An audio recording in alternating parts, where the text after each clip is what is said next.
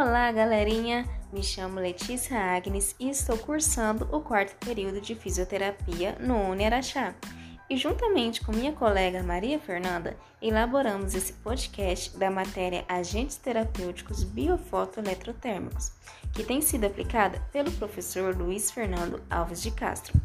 O objetivo desse podcast é explicar a importância e a função do uso do ultrassom. Então, bora lá? Vem comigo!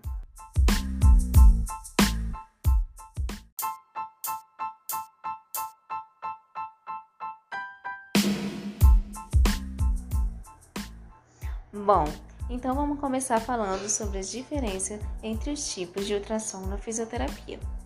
O atendimento fisioterapêutico é baseado na realização de exercícios e na utilização de equipamentos específicos para promoção, prevenção, reabilitação de doenças e condições de saúde para as pessoas de todas as idades.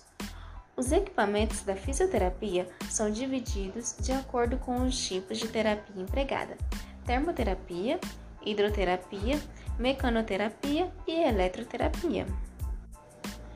Entre os equipamentos mais utilizados, podemos destacar o ultrassom como uma das principais ferramentas no tratamento da dor e de outras condições que são acompanhadas pelo fisioterapeuta.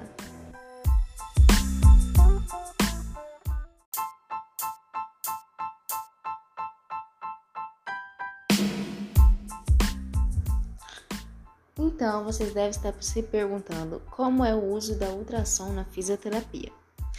A ultrassom na fisioterapia tem uso amplo e conhecido há algum tempo, sendo utilizado desde a década de 50. O funcionamento do aparelho é baseado na transformação de ondas elétricas em ondas sonoras de alta frequência não audíveis. A energia gerada ultrapassa a pele e é transmitida aos tecidos por meio das vibrações das moléculas do meio, gerando efeitos fisiológicos térmicos ou atérmicos locais. Em tecidos moles, a onda se propaga de forma longitudinal. Nos ossos, isso acontece de maneira transversal. A fisioterapia com ultrassom pode ser usada de duas formas: ultrassom contínuo ou ultrassom pulsátil. Na ultrassom contínuo, são emitidas ondas sem interrupções e que produz efeitos térmicos, alterando o metabolismo e a permeabilidade das células, auxiliando nas cicatrizações das feridas e diminuindo o inchaço, sendo também eficaz no tratamento de lesões crônicas. Já na ultrassom pulsátil, as ondas são emitidas com pequenas interrupções, o que não produz efeito térmico, mas também é capaz de estimular a cicatrização e diminuir os sinais inflamatórios, sendo mais indicado no tratamento de lesões agudas.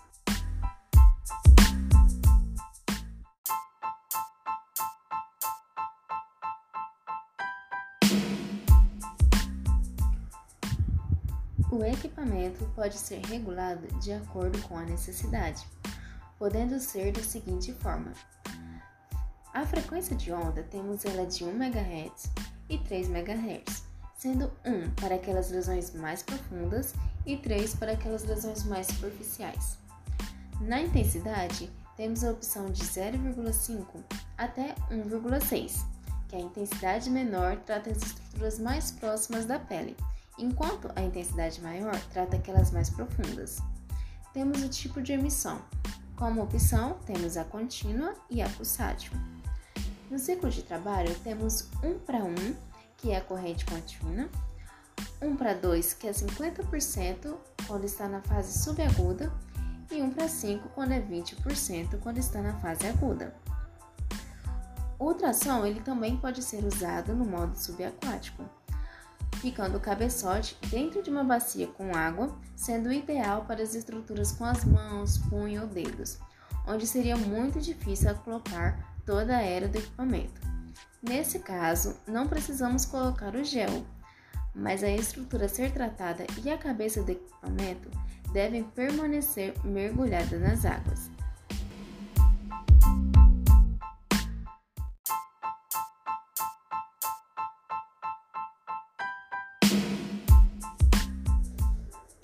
Então, existem diversas indicações para o uso da ultrassom na fisioterapia, podendo usar a ultrassom de 3 MHz, que é aquela mais superficial, que trata mais pela pele, e podemos usar aquela de 1 MHz, que é aquela para lesões mais profundas.